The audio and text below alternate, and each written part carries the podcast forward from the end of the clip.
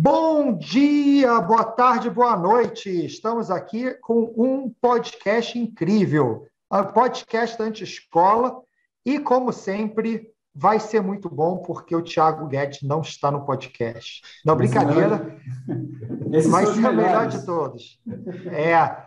Estou aqui com um convidado muito especial, mas antes de apresentá-lo, deixa eu apresentar o meu co-apresentador, meu sócio, meu grande amigo aí, Nilson Figueiredo.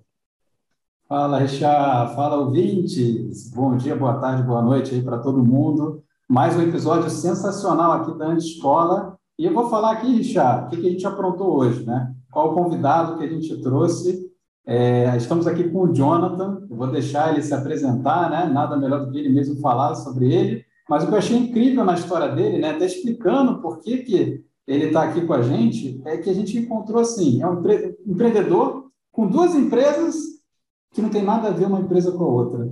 Eu fiquei pensando, pô, quando ele me contou isso, né? Quando ele me contou isso no nosso evento lá da escola, eu falei, caramba, é muito curioso a história. Uma empresa faz A e a outra faz Z, tipo, não é, não é isso, né? Então, eu chamei ele aqui para contar é, o motivo para isso, né? Mas olha só, a grande sacada, tem muito aprendizado aí nessa história, tem muito insight e você, ficando aqui com a gente, você vai entender já já o porquê disso, né? Então, Jonathan, dá um oi aí para todo mundo e se apresenta aí para o pessoal que está nos ouvindo.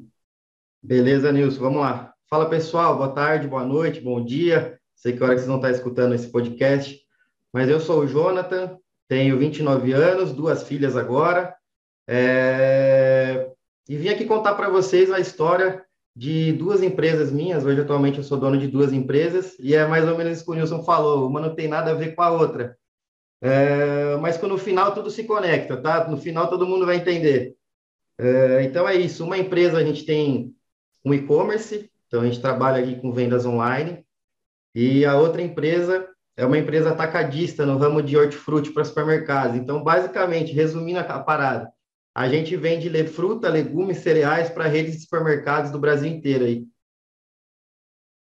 Poxa, que legal. E assim, o e-commerce não tem nada a ver com legumes, então, nem hortifruti, nem cereal. Então, não. é uma história legal. E, e, o que é legal também é que é um mundo online e um mundo totalmente analógico, não é? O um mundo antigo de modelo tradicional de negócios.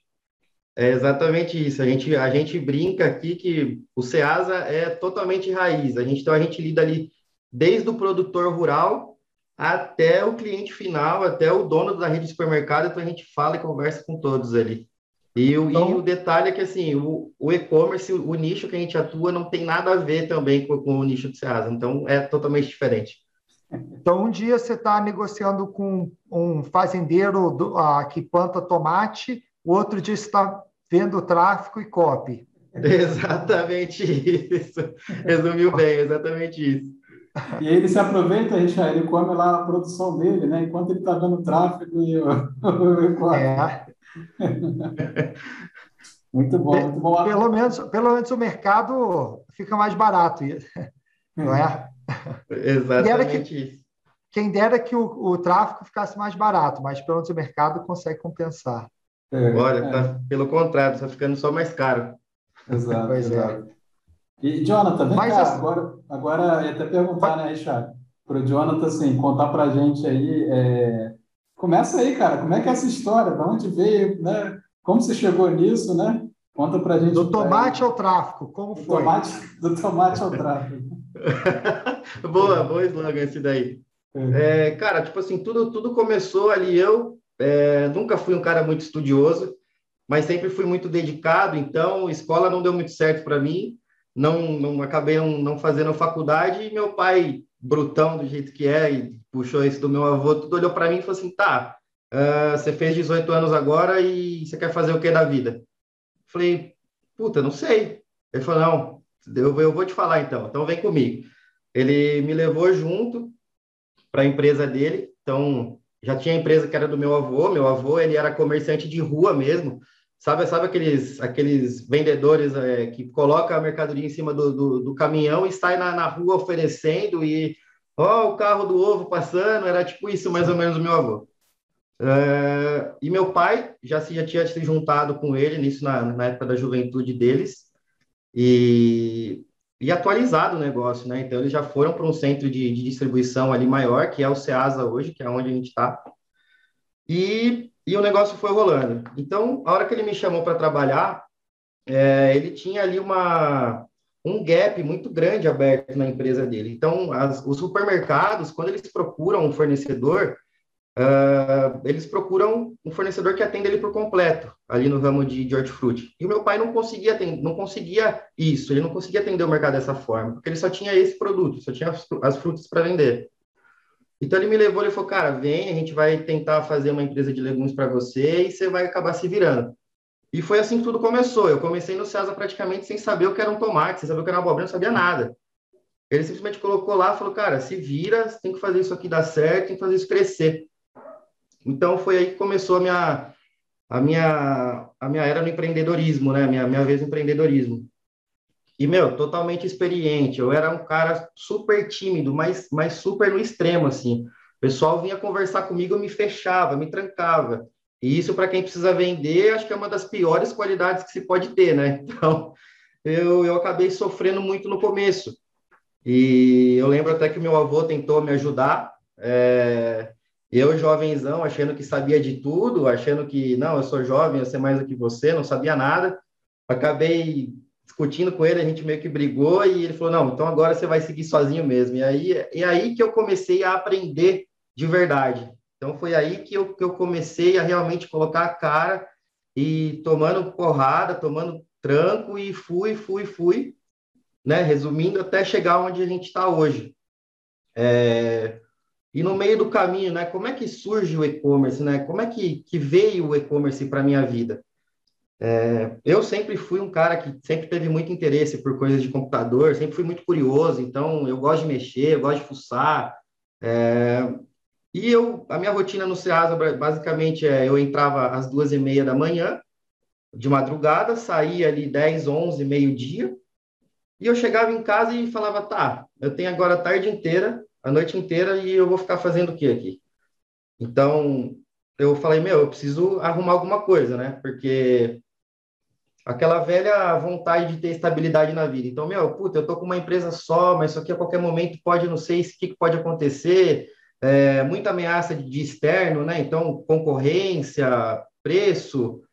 Falei, meu, eu preciso, preciso aprender outra coisa. E foi aí que que eu caí e, e, engraçado que nesse momento eu tive duas assim oportunidades, né? Duas coisas que eu tava fiquei em dúvida. Uma que, pô, foi a época do, do Thiago Negro ali, que ele estava muito em alta com, com o assunto de investimento. Eu falei, meu, eu preciso aprender investimento. Preciso aprender bolsa de valores, não sei, eu acho que pode ser uma oportunidade. E ao mesmo tempo eu vi o dropshipping, que foi, eu falei, meu, puta, tudo a ver comigo, online, venda, vou, vou entrar nessa. E foi aí que eu acabei indo para o dropshipping, uma puta escola, aprendia muita coisa, mas basicamente tudo que eu sei hoje eu aprendi no dropshipping. É, e até que o dropshipping. Inclusive, é um feedback de muita gente, né? Que hoje em dia não faz mais drop, mas começou pelo drop e fala a mesma coisa que falou, grande escola aí para para entrar no digital. Mas então, assim, podemos entender que você, ao invés de ir para o day trade, você foi para o drop. Exatamente, foi, é, foi exatamente. Então, tipo esse assim, cara é inteligente. Na... Esse é inteligente. Eu tava, esse eu tava naquela ilusão de, meu, nossa, bolsa de é. valores é um boom, tô vendo um cara aqui fazendo tanto por dia. E aí, um belo dia eu acordei e falei, não, eu preciso tomar uma decisão. Para que rumo que eu vou? E aí eu acabei pendendo pro drop e e cara, meu drop é uma, é uma escola muito muito forte, né? Uma escola muito boa. Porque ele te ensina de tudo, desde o tráfego da cópia, edição de vídeo, edição de foto, gestão, você tem que fazer tudo entendeu? E, e, foi, e foi isso que o Drop agregou muito para mim. E, Acho que é para aprender a vender online, né? Você tira, acaba com o mito de venda online. Ele ensina muito essa parte da venda, né? Vender no digital, né? Aí depois tem as outras questões, né? Começa a crescer a empresa, começa a crescer faturamento, e aí o bicho já começa a se pegar, né? E, e exatamente isso. E, e foi o que, o que aconteceu comigo, né? E, e aí eu, eu, lembro, eu lembro até hoje conversando com meu pai, falei, pai, tô, comecei a vender, estou tentando vender online, mas sem estoque, e o negócio é, eu, eu, o meu vendo, depois eu compro, entrego para o cliente, ele olhou e falou, cara, você tá maluco, velho? Isso aí não, isso não tem como dar certo, isso não existe, cara. Como assim você vende sem ter a mercadoria, sem ter o produto? Eu falei, não, vai dar certo, não sei o quê, eu tô confiante, estou estudando. E aí eu comecei a fazer, começou, tipo, a dar um pouco tempo depois, porque eu, eu nunca fui muito o cara do do estratégico, de aprender, de ficar ali estudando, estudando, estudando. Meu, eu, eu, eu vou um negócio, eu vejo um curso, eu começo a aplicar. Eu já saio fazendo e foi assim que eu aprendi o drop. Errei muito, cara, e, e errava demais, mas foi assim que eu aprendi. E aí eu e, e até a hora que eu falei para ele, falei, pai, tá dando certo, tô vendendo isso. Ele falou, tá, agora você quer uma dica? Olha, isso a gente está falando aí de dois anos para trás, ele que nunca teve um contato com venda online, nunca nem sabia o que era isso. Ele falou assim, compra um estoque e trabalha com estoque, você vai vender mais. Eu fiquei com aquilo na cabeça, falei, meu, será que ele tem, será que ele tem razão? É, até então, no boom do dropshipping, você jamais pensaria em trabalhar com estoque. Você falava que você queria ter estoque, você era louco. Ninguém, é, sabe, né? É o contra, contra o que o modelo prega, né? Exatamente. Dinheiro empatado, né? É. Todo mundo falava. Dinheiro que não está no tráfico, dinheiro que não está no tráfico. Estoque é isso. Então, e eu falei, falei, meu, eu vou, eu vou escutar ele eu vou escutar ele. E foi a partir do momento que a gente começou a ter estoque que a gente começou a conseguir escalar também as vendas do online ali e crescer muito a empresa. E aí veio os desafios de gestão e contratar funcionário e liderar a equipe e olhar para todas as partes da empresa, porque até então o drop que a gente fazia naquela época era você subir uma campanha, vendeu, é, o cliente vinha reclamar porque demorava, você conseguia acalmar o cliente e esperava chegar, era basicamente isso. Entendeu? É, e eu fico imaginando você fala para o seu pai: Não, pai, eu não tenho estoque, mas o, o estoque está na China. Exatamente. Aí, aí, que ele fica maluco, como assim? Não está nem ali. E aí, né, e aí ele virou para mim, ele falou assim: tá, mas é, quanto tempo leva para esse produto chegar na casa do cliente? Eu falei, ah, agora está chegando mais rápido, está chegando ali com 40, 50 dias. Ele falou assim, cara, você está maluco? Ele falou para mim assim, isso não, não tem como dar certo. Basicamente foi isso, mas isso me marcou muito, cara, porque foi a dica de uma pessoa, tipo, de fora, que nunca teve contato, e, e, e ele me jogou essa, assim, meu, tem estoque, compre estoque, que foi o que mudou a chave para mim. Sabe o que é Isso... curioso? Sabe o que é curioso nessa história? Que muitas pessoas que estão empreendendo, começando tal, acham que, por ser jovem, um modelo novo tal, outras pessoas não têm o que ensinar. Exato. Não é? E aí você pega o caso do seu pai, como o caso do seu avô, que você contou um pouco aí também. Exatamente totalmente modelo diferente, tal, mas mesmo assim tem coisas que você aprende. Não é? E... e aí a gente tem que ter isso muito aberto, até porque o nosso negócio a gente acha que sabe tudo. Mas outras pessoas que nem nada a ver pode dar um pequeno insight que faz toda a diferença. E na hora que meu pai me falou isso, veio exatamente na minha cabeça meu avô. Quando meu avô me falava as coisas, eu falava, não, eu que sei, você não sabe. E, meu, mal, e, e ingenuidade minha, porque foi ele que tinha construído tudo até aquele momento. É, é então, verdade. Eu, a gente nunca sabe o, o, o que, que transformaria o, o, futuro, mas se eu tivesse talvez escutado mais ele, as coisas teriam sido mais fáceis, talvez, né? É. Só que, por outro lado, se você não muda o passado, mas o fato que você correu essa trilha aí, percorreu essa trilha, fez com que você também aprendesse mais, né? Sim.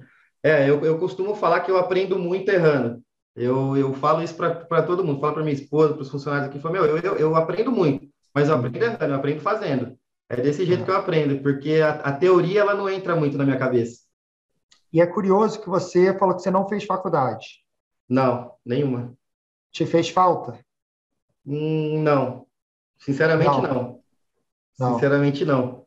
Você acha porque, que você estaria... É que assim, é, o, o, por onde eu comecei empreendendo, que é o Ceasa, é, é um ramo que você, é, de verdade, assim, você não precisa de faculdade, entendeu? A gente tem pessoas trabalhando para a gente ali é, que mal sabem ler e escrever, que ganham salários de executivos, entendeu?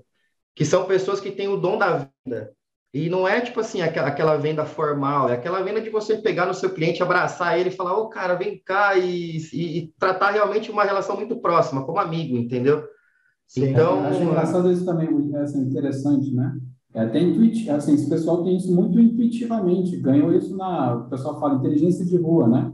Conquistou e sabe fazer, e aí você vai, ah, tem que ver os livros, tem que ter treinamento de vendas e tal. É, é essa, galera, essa galera sabe vender há muito tempo atrás e, e, e, de um jeito aí que. E de maneira intuitiva, né? Então você pode aprender muito com, com, com esse pessoal também, né? Muito, demais. Então, É, por isso eu falo que, que a faculdade não fez falta, entendeu? Pelo ambiente que eu estava inserido. Mas agora, puxando para já a parte tipo, de, de gestão e liderança, isso realmente fez muita falta, está fazendo falta agora, né? É, no, no e-commerce, que já é um ambiente totalmente diferente do SEASA. Então, eu costumo até brincar. Meu, o Jonathan de manhã, ele não é o Jonathan para depois na hora que ele, que ele, que ele chega na, no escritório. Tipo assim, porque eu sou, tipo, tem que ser totalmente camaleão. Se eu for uhum. tratar, conversar com o pessoal do SEASA é, de, uma, de, uma, maneira casual, eles vão me zoar. Eles vão, eles vão acabar comigo. Eu falo, cara, você tá maluco, quer ser asa, não existe isso. Entendeu? Então você tem que acabar sendo duas pessoas ali, sabendo lidar com os dois tipos de pessoas, entendeu? Não, não, precisa, não, não, precisa entrar em detalhes da sua mudança de personalidade de madrugada, não, tá? Só é, deixar... é, isso que eu falar. Eu acho que você pode parar na parte da. Eu, falo, eu já pensei a mesma coisa. Eu falo assim: para na parte da tarde. Se você, né, de manhã é uma pessoa, de tarde é outra, não vai para a noite. Deixa aí, né? Vamos parar, vamos parar aí. Já, já entendi que no já Ceasa. De, rápido, já, é, né? No Ceasa de manhã você é uma pessoa, de tarde no escritório do e-commerce você é outra, ponto final. Eu acho que para o podcast aqui Tá, tá o suficiente. Não, mas né? agora né? eu vou me defender aqui, agora eu vou me defender. Da, da tarde para a noite eu sou pai, ó. Pronto, vou, vou me defender aqui. Tá, tá ótimo, tá ótimo. Mas, mas é curioso que você falou que a faculdade não te fez falta e hoje está fazendo falta a parte de gestão. Vou voltar para a gestão daqui a pouco, mas ainda no, no campo de faculdade, eu acho que se você, aí só achismo, se você tivesse feito faculdade, provavelmente hoje você seria um estagiário ou um analista de uma empresa ganhando dois mil reais por mês e estaria trilhando uma carreira não empreendedora. Não que tem, não tem nada errado com isso, até porque é, tá dá para ganhar bastante dinheiro com isso, mas pela uhum. sua idade, você estaria ali num cargo júnior, entrando numa empresa. Sim. O, o que é curioso é que muitas pessoas usam isso como desculpa para não fazer faculdade. A pessoa fala, ah, mas para empreender não preciso fazer faculdade, posso aprender. Né? Aí o que, que o cara faz? Com 18 anos, usa essa desculpa não faz porra nenhuma, fica só indo na balada, usando a desculpa que não tem que fazer faculdade. É. Mas o seu caso, você não fez, mas, cara, você ralou muito mais do que qualquer universitário no Brasil, né? Eu posso, eu posso até dia aqui. Eu cheguei a tentar fazer faculdade, tá? Não sei se o Richard deve conhecer a PUC aqui em Campinas. É, meu, eu com nossa, já estava anunciado fazia acho que uns quatro anos. Eu falei, não, eu vou, eu vou tentar fazer um vestibular e, e passar numa faculdade. Uh, fui, passei, né? Passei na, na, na PUC, e eu, eu entrava, acho que na faculdade, sete da noite, e chegava em casa, tipo, meia-noite, e já tinha que acordar às duas. Eu falei, meu, não, impossível, eu não consigo isso, eu prefiro focar no que eu estou fazendo. E foi o que eu fiz. Eu, tipo, eu, eu, eu larguei a faculdade em menos de três semanas. Eu, eu, eu, eu, falei, meu, não dá, não dá, não consigo. E voltei a focar no, só, só no SEASA. Não, não então, então... Isso, isso, isso que é curioso, porque muita gente que não faz faculdade, jovem, que pode estar escutando aqui, pensando o caminho, tá? não adianta você falar, ah, eu vou, não vou fazer faculdade, vou empreender, e não empreender. O Sim. fato é que você se mexeu, você foi lá, fez, aprendeu outras formas, tem outros modelos de aprendizagem. Faculdade não é o único. Mas, assim, um jovem de 18 anos que não sabe o que é fazer na vida, é melhor começar pela faculdade e descobrir depois. O que não pode é ficar parado, né? Sim, e, e, e é aquele negócio. Eu só tinha aquela opção, eu tinha que fazer aquela opção dar certo. Eu tinha Sim. isso muito claro na minha cabeça. E então muita gente fala: ah, mas você foi trabalhar com seu pai, seu pai tinha empresa. É, vírgula, né? Porque eu não fui trabalhar para meu pai. Eu fui trabalhar na minha empresa, eu fui trabalhar sozinho. É, então, meu, eu olhei aquilo e falei, eu preciso fazer isso dar certo.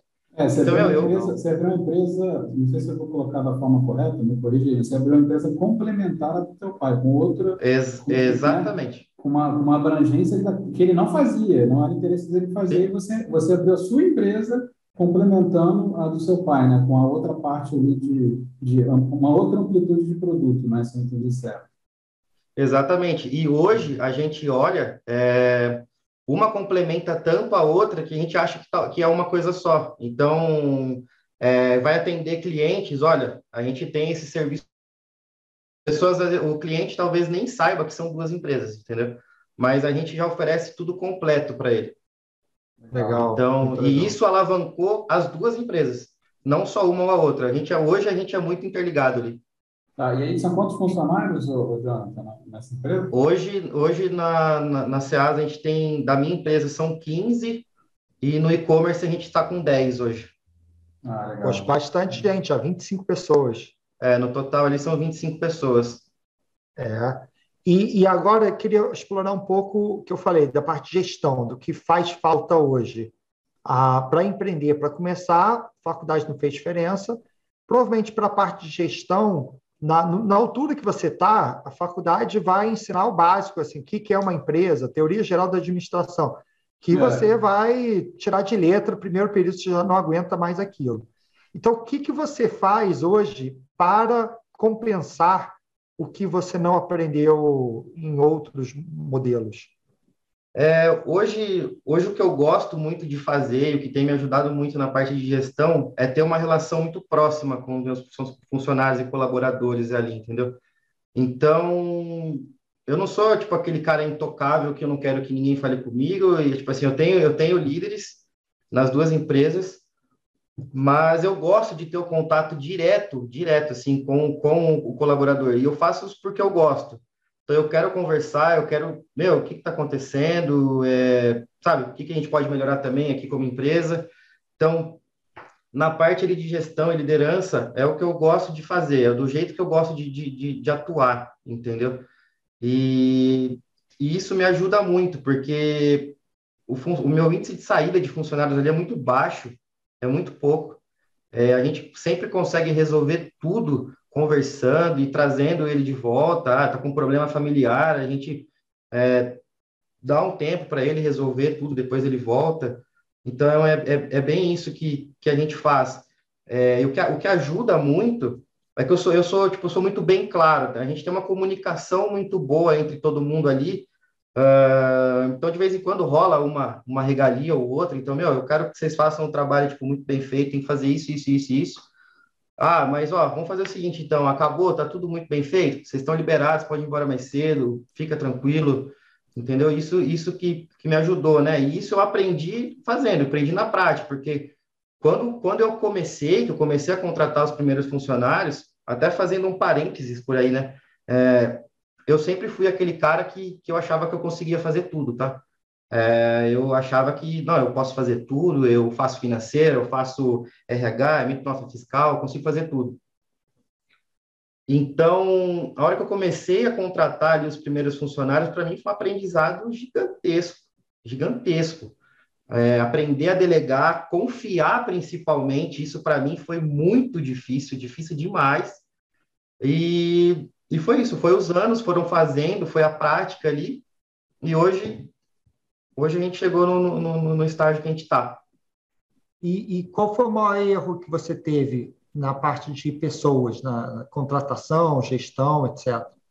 O meu, o meu erro que eu vejo como principal, que me impediu de crescer mais rápido, foi exatamente essa, esse pensamento de não, que eu não preciso de ninguém, que eu não preciso contratar pessoas, que eu não, que eu não preciso de mais pessoas, entendeu?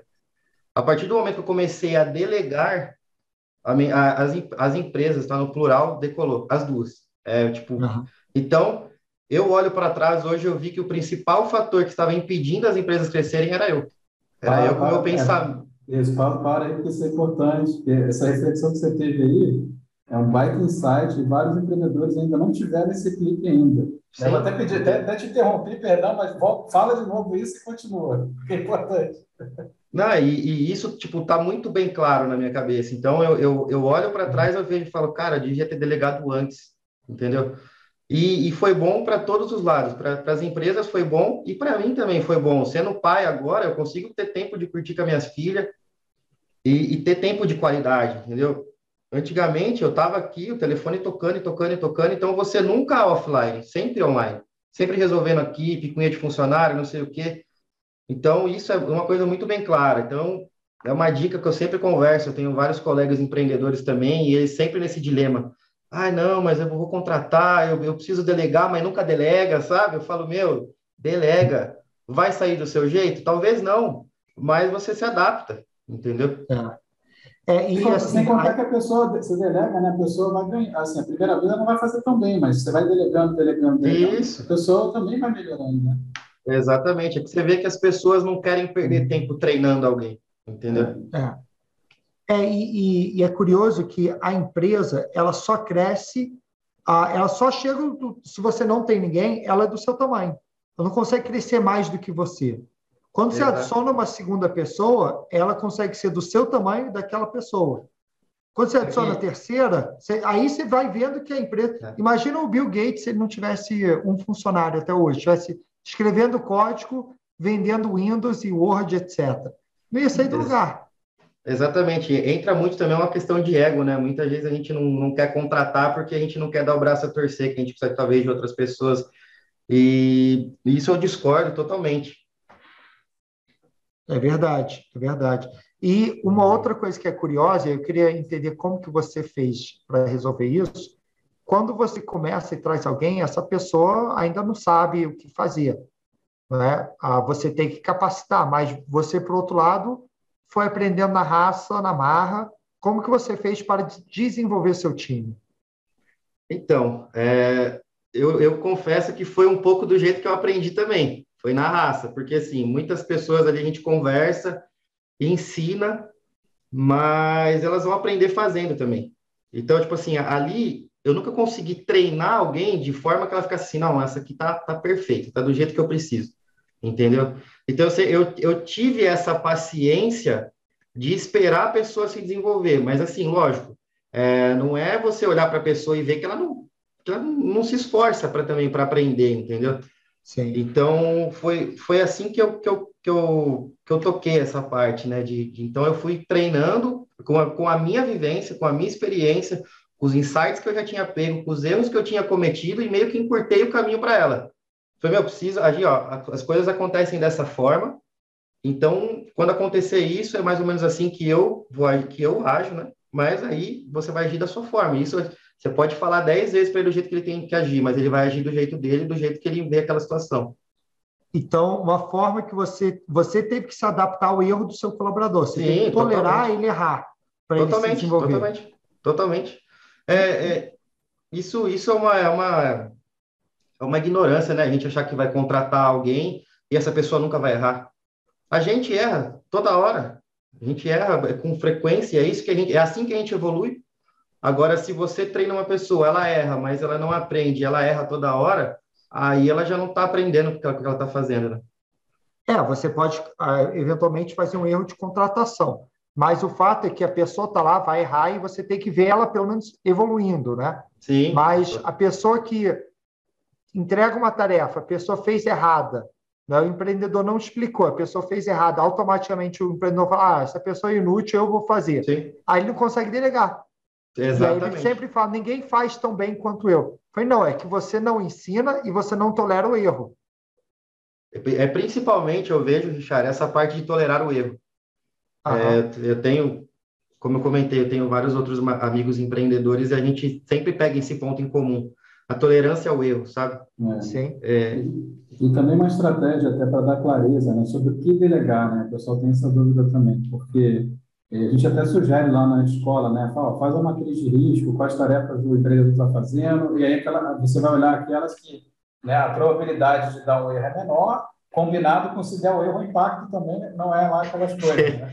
Exatamente. Então, é, é, esse grupo de tarefas, elas são altamente delegadas. Então, separa ela, já começa tirando, né? Vai, vai ganhando. E aí você vai ganhando esse tempo de volta, né? Como você falou, vai tendo tempo de qualidade não só para a vida pessoal, né? Como certamente você passou a olhar outras coisas na empresa também, focar mais em crescimento, não focar em tanto tarefas operacionais, né? Sim, se, se resumindo tudo, se eu não tivesse delegado, é, eu não teria possibilidade de ter uma outra empresa. Sim, entendeu? Eu não, não, não, teria, não teria como. Porque aquilo, aquilo dependia tipo, totalmente de mim. Eu tinha que falar tudo que, que os funcionários tinham que fazer do jeito que tinha que fazer. E eu era muito metódico nisso, muito perfeccionista.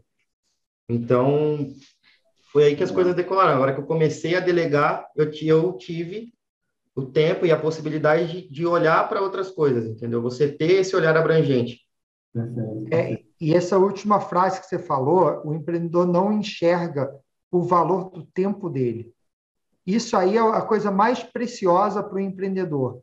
É o tempo que ele tem à disposição, porque seu dia tem 24 horas, como todo mundo, E se você tiver 24 horas, duas horas emitindo nota, ou, ou escrevendo copy, ou operando tráfego, por exemplo, são duas horas que você não está pensando na estratégia, não está crescendo, não está olhando para as pessoas que poderiam estar tá fazendo isso. E eu falo também, Richard, que além do tempo, é o foco do empreendedor. Se ele está sempre focado no operacional, ele, ele por mais que, que, que ele queira, ele não vai conseguir sair dessa visão, entendeu? Hum. Então, a partir do momento que ele tem tempo, que ele desafoga, a cabeça dele automaticamente começa a pensar em outras coisas, começa a pensar ao redor, entendeu? Então, é o, o, foco muda muito. Quando você foca só ali no operacional, na, nas pequenas coisas ali, você não vai conseguir enxergar algo grande que tá, às vezes está do seu lado. É verdade. É verdade.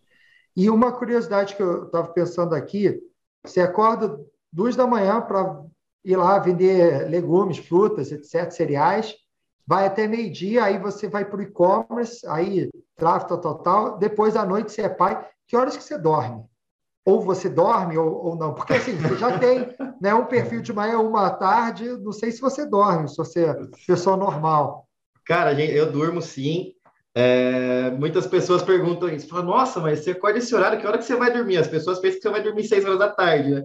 É. não, meu, eu vou dormir nove e meia, dez horas da noite ali. A questão é que o corpo já acostumou, entendeu? Lógico, tem dias ali que você acorda mais cansado, o corpo pede ali, você fala, nossa, tem. Não vou mentir, não, tem mas o foco está sempre, sempre na frente, entendeu? Então, uhum. eu sou daquele cara que tocou o despertador, eu tenho que levantar. Não, não, não, não fico ali esperando a sonequinha, não. Tocou, eu tô levantando, entendeu? Tá certo, tá certo. Então, o pessoal que está ouvindo, sim, ele dorme, tá? Só para deixar claro. É. Não e... estamos falando com robô, é uma pessoa. E, a... e até eu lembro, quando eu comecei nessa vida aí, nossa, eu chegava ali meio-dia, falava, não, nossa, vou dormir agora. Você não dorme, a cabeça fica milhão, você é. não dorme, nem que você queira, você dorme. É. Ô, John, mas, deixa eu mas... aproveitar o gancho aqui e te perguntar uma coisa. É... Você, com essas duas empresas, né, com esses funcionários, eu imagino o seguinte, foi até o jeito que eu comecei falando, né, empresas totalmente distintas, né? Uma faz A, outra faz Z. Mas certamente, assim, queria que você compartilhasse aí, tem aprendizados que você levou de uma para outra, por exemplo? Faz sentido isso? Nessa parte de gestão. Você falou que gestão, sim, né? Você aprendeu do lado, mas, assim, você, você conseguiu ver essas... É, onde tem similaridades, né? No sentido de gerir um negócio? Totalmente, totalmente. É, apesar de serem empresas totalmente distintas, o ramo de atividade de uma e de outra, é, tem uma coisa que liga as duas em comum ali, né? Que é o produto. A gente, então, tanto no, no e-commerce quanto na empresa tradicional que a gente tem, a gente vende produtos físicos. E o que eu sempre aprendi, que eu levo isso para tudo que eu faço, é que você tem que vender um produto de qualidade. Tá? Então, isso veio desde o meu avô, do meu pai, e eles sempre falaram: venda produtos de qualidade, venda produtos de qualidade. Isso antes de ter o e-commerce já estava muito bem claro para mim.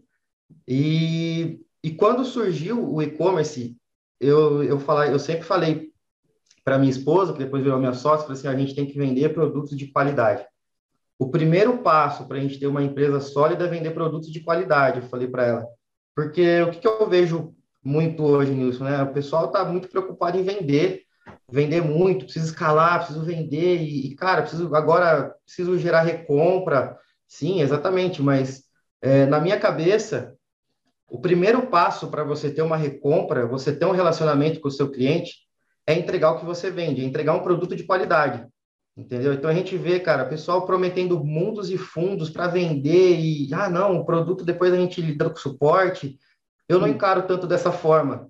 É... É, vai vender para o cliente uma vez. Vai vender uma Exatamente. Vez. Então eu nunca, eu nunca me preocupei em ser o cara que vende mais barato. Mas eu sempre me preocupei em ser o cara que vende o melhor produto. Entendeu? Isso, isso sempre foi muito claro para mim.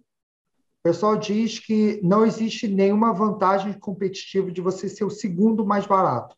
Ou você vai ser o mais barato, ou você tem que vender valor. E Exato. ser o mais barato, você tem que compensar em volume. Então, ficar só achando saldo, saldo aqui, quanto está o fulano, tá... você tem que achar diferenciação, porque não é, alguém vai chegar a ser mais barato algum dia, o cara está com estoque alto, está precisando de grana, tá, vai liquidar, e aí você acaba entrando numa guerra de preço, queimando a sua margem. Então, de fato, diferencial, produto, qualidade é a melhor estratégia sempre no aspecto comercial. E, e, isso acaba, às vezes, até que me gera atritos com, com possíveis fornecedores, né? Porque eu acabo sendo chato mesmo. Então, o cara vem me oferecer um produto A, eu compro, ele me manda B, eu devolvo tudo, eu não aceito. Eu falo, não, não vou ficar com isso daqui, pega de volta, leva de volta. Ah, mas, pô, demorei tanto para produzir, gastei. Eu falei, cara, mas não é o que a gente combinou. Isso aqui eu não vou vender para o meu cliente. E isso acontece todo santo dia, todo santo dia. Engraçado, aí, você falou isso, John, eu lembrei do seguinte, até para compartilhar com quem está ouvindo aqui. Tem uma pesquisa da Accenture, né, que ela fala que para você reter o cliente, ou seja, para o cliente comprar de novo de você, né, é, ela, ela faz assim, tem N motivos que faz o cliente comprar de novo. Só que se você prometer, entregar o que você prometeu, né, e falar a verdade, tinha isso lá na pesquisa, falar a verdade, né, você já consegue 68% dessa fatia de recompra. Então, aí depois tem outros itens, né? Tem outros itens que entram na composição da pesquisa, mas assim, olha isso. Se você prometer, né, entregar o que você prometeu e só falar a verdade, convenhamos, não deveria estar muito difícil de fazer isso, né? Mas você já consegue 68% de recompra. Então, isso, isso, isso na minha cabeça é o básico, né? Você fazer, né? Você não mentir para o seu cliente, porque não adianta você mentir para ele e entregar o que ele comprou. É, exato, Entendeu? exato. Aí, né? Então fica a dica aí para quem está ouvindo. Fale a verdade, entregue o combinado. Ou, ou seja, Nilson, não precisa se preocupar com entregar o além, encantar. Não, se você fizer o básico, né? não mentir, entregar o que foi prometido, você já vai aumentar a recompra. Exato. Já está na frente do mercado já. Você já está na frente. E assim, não deveria ser muito difícil, né? Porque a gente tem as empresas aí com telemarketing né? Cada hora falando uma coisa diferente. Aí você, por isso que isso fica, né? Você fica muito estressado. Né? Cada hora você escuta uma coisa, cara. Você fala, pô, não é isso que eu combinei, né? Aí você fica, aí você não quer voltar ali mais, né? É, é eu vejo, mas... eu vejo empresas gastando, cara, com um monte de funcionários no telemarketing e tudo, e aquilo e tudo, mas e o, e o arroz com feijão ali, como é que tá? Entendeu? É, pois é. E, e, esse ponto que o Richard falou é bem importante, é, sobre é, você também não precisa entregar necessariamente além. Olha só, porque a gente não está falando de entregar algo a mais, a gente está falando de entregar o que você falou que entregaria. Tem uma diferença aí, né? E, e eu tenho ciência que às vezes perco vendas, uh, poderia estar tá vendendo muito mais, mas é o preço que eu estou disposto a pagar, entendeu? É, eu não, não, não gosto, não, não, não me sinto bem recebendo reclamação de clientes, entendeu? Lógico, a gente nunca vai agradar todo mundo, é, isso é uma ilusão mas eu gosto do índice de reclamação ser muito baixo. Entendeu? E, e Jonathan, olhando agora um pouco para o futuro, que vem por aí? Quais são os seus planos? O que, que você está pensando? É, em, relação ao e-commerce, a gente está batendo muito forte é, novos produtos aí, mas principalmente em alinhamento de cultura da empresa. Isso a gente, tá, a gente pegou esse último mês inteiro aqui para alinhar a cultura de empresa, até com a dica do, do Tiagão, é, implantar aqui os OKRs, que até então a gente não fazia, estamos começando a fazer agora, e a gente vê que isso é um problema muito cultural ali da empresa, então a gente está focado muito em mudar isso, que a gente fez ali o planejamento de, de 2022, tudo, a gente viu que, que tem muita coisa que depende de meta e comprometimento da equipe ali. Então, uhum. esse está sendo o nosso foco no momento. Legal. E você, você quer expandir a empresa, quer crescer, quer crescer, quer mais, focar mais na empresa offline, online? O que você está pensando? Eu, eu costumo brincar, né, que, que eu quero fazer eu quero fazer tudo ao mesmo tempo nas duas, né? É, mas na, o meu foco agora está mais no, no e-commerce. A empresa física ali já a gente está mais, como que eu posso dizer, não tão dependente de, de, de eu ter que crescer a empresa. Então a gente está com uma equipe muito boa ali que está conseguindo fazer isso meio que mensalmente. Cada mês que passa ali a gente vê que as coisas estão aumentando, estão crescendo. Então eu estou mais focado agora no e-commerce para fazer isso acontecer com o e-commerce. Então, no, nossos planos aí agora é, é, crescer pelo menos 50% nesse ano que vem agora uhum. e está disponível em praticamente todos os canais de venda ali. Marketplace, é, loja própria e por aí vai. E isso Legal. talvez explica, explica aí você com essa, é, vindo para o digital, querendo expandir no digital, né? E, e, e, até aproveitando, Jonathan, até assim, conta para a gente como é que foi tua, como é que você descobriu, né, a escola e qual está sendo a sua experiência aí, porque talvez é crescer no digital, né, isso é algo que a gente, como um dos propósitos aqui, é ajudar a escalar, né, e profissionalizar o negócio, até mencionou o Thiago aí, eu não sabia que o Thiago estava trabalhando aí, não, mas ele está, né, está tentando implantar o KR, né, então, que bom, que bom. é, é raro, mas às vezes ele trabalha. Mas às vezes ele trabalha. Né? e, então, até, até puxando para né, da onde eu conhecia a escola, né? A escola eu conhecia através de um, de um, de um prestador de serviço meu, o, o grande Everton, aí, o mestre do e-commerce, manja Legal. muito. Então, eu conheci através dele indicação.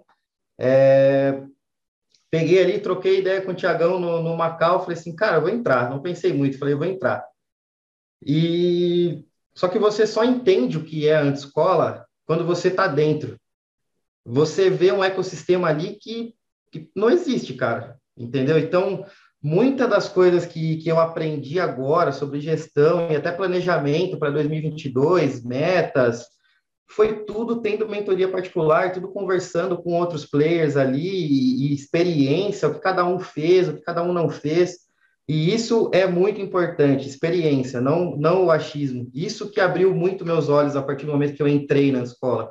Porque na, na até na, na, reunião a gente olha, tudo, tá, mas eu não, não, entendo como é que funciona isso, como é que é, como é que não é. Então é você estando dentro, você percebe o valor da escola. Você percebe o quanto isso pode te ajudar, não só nos negócios, mas na, na vida mesmo. E mudar a sua visão. E, e, é curioso que você, pelo que você já relatou na sua história, você nunca foi um cara muito de escola, né? Então você acabou caindo na anti-escola. Exatamente. a anti-escola primeira... entrou. Na anti-escola falou que é contra escola entrou, né? E a, e a hora que eu vi esse nome, eu me identifiquei na hora. falei, cara, isso aqui tem alguma coisa de muito legal aqui. Então, Nilson, aquele brainstorm que eu e você fez lá atrás para pensar no nome deu certo, né? Olha, é, vocês acertaram, vocês acertaram em cheio. É. Porque o pessoal vai perguntar, mas como assim anti-escola? Eles são contra a escola, contra o ensino? Eu falo, não, não tem nada a ver. É, é justamente o que você falou de esperar que a faculdade vai te ensinar gestão e liderança e como escalar é. negócios. Não vai, cara, não vai. Por isso que é, não vá para uma escola de negócio, né, Richard? Não vá para uma. Não, e é engraçado faculdade. que tanto eu e Nilson, na época, a gente foi testar o nome, né, anti-escola. E a gente perguntava para pessoas não empreendedoras. Todas odiavam o nome. Quando a gente falava com o empreendedor, todos adoravam o nome. É. Então a gente falou, opa, tá certo, o pessoal acadêmico vai nos odiar, as pessoas que são CLT que vai, não vai gostar do nome, não tem problema. Não é, é. o que a gente quer. As pessoas que estão ali, ali em cima do muro, né, quer empreender, mas não quer, elas às vezes estão esperando alguma coisa cair do céu e falar assim, ó, é assim que se empreende, tá? É dessa maneira, é. vai ser tudo certinho, uma linha reta, coisa maravilhosa, vai ser assim, tá bom? Todo mundo espera essa estabilidade, só que isso, cara, passa muito longe, muito longe. É, isso. É. E é engraçado que o meio acadêmico, ele te ensina desde criança que a estabilidade vem com os estudos formais. Então é, é coisa, você vai fazer escola, depois faculdade, Aí é. na faculdade fala para você fazer pós, mestrado, doutorado. Quanto mais você estuda, mais aumenta a sua empregabilidade. Exatamente. E, teoricamente, você está comprando segurança. E aí, quando a gente vai para o empreendedorismo, não vou nem tocar aí no, no, no, nas carreiras tradicionais, mas no empreendedorismo a segurança não existe. Por isso, tem que ser algo totalmente diferente. Por isso, a gente botou o nome de anti-escola, né? Exato é, as pessoas ali pensam que quanto mais ela estuda, tipo, se forma e vai atrás dos, dos métodos tradicionais de ensino, maior é o salário dela, né? É, muito pelo contrário. A gente conhece tantos grandes empreendedores que nem estudo tem, né? Então, hum. é, é, eu, é sou prova, mais... eu, é. eu, sou prova viva que eu lido com pessoas ali que praticamente sabem ler e escrever só e ganham salário de executivo. É, é imagina. Juro, juro, juro, juro de verdade, assim mesmo. Sim, eu vou, sim, até, eu, vou até, eu, vou, eu vou até convidar o Nilson para ir lá um dia para ele dar uma olhada. É, estamos do lado aqui, né? É, pô, estamos pertinho. Mas o legal desse, você falou da experiência da escola, né? É, você falou de gestão e liderança, né? É, pegou aquela dinâmica lá do evento, né? Sobre liderança, né? Exatamente. Está aplicando já, né? Está aplicando já. Né? Cara, eu vou te falar, o evento foi assim também um divisor de águas ali para mim. Eu saí Legal. de lá, falei, meu, eu preciso começar a executar o que eu aprendo. E foi que eu comecei a mexer em tudo. O que, que você mais levou do evento? O que eu mais levei do evento foi exatamente essa palestra sobre, sobre gestão e liderança que vocês deram lá. Que foi aquela, aquela primeira cal que eu tive na escola, a primeira, foi com você, Richard, falando da, da, dos processos ali da, da Lio e tudo. E eu lembro muito bem que você falou que, cara, você não tem que contratar júnior, você tem que contratar sênior. A hora que eu escutei isso, eu falei, cara, faz todo sentido. Uma semana depois, eu estava falando com o Rafael de Carvalho já. Eu falei, cara, você precisa me ajudar a contratar. Uma semana depois, assim, eu falei, meu, eu preciso mudar esse meu pensamento. Então, são insights que, se você está aberto a receber, você pega vários. É. Entendeu? É, e não é, não é truque de, de hack, de marketing, de como vender não. mais, o funil, upsell, downsell. São coisas muito mais profundas, né? Sim. É. Entendeu? Essa Legal. questão é. do Júnior, até para quem está ouvindo a gente, não é que você em nenhum momento vai contratar Júnior, tá?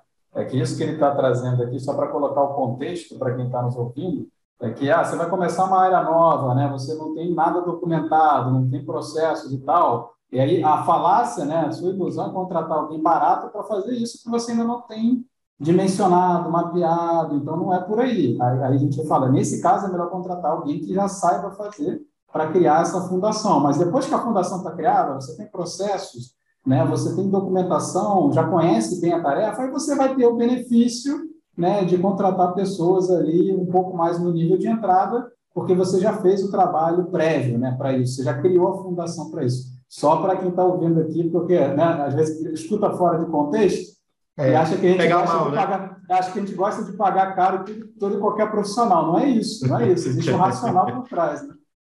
É, é, e, e, o júnior e o júnior não pode reportar para o CEO, tem que ser o sênior. E aí o júnior vai reportar para o seu sênior.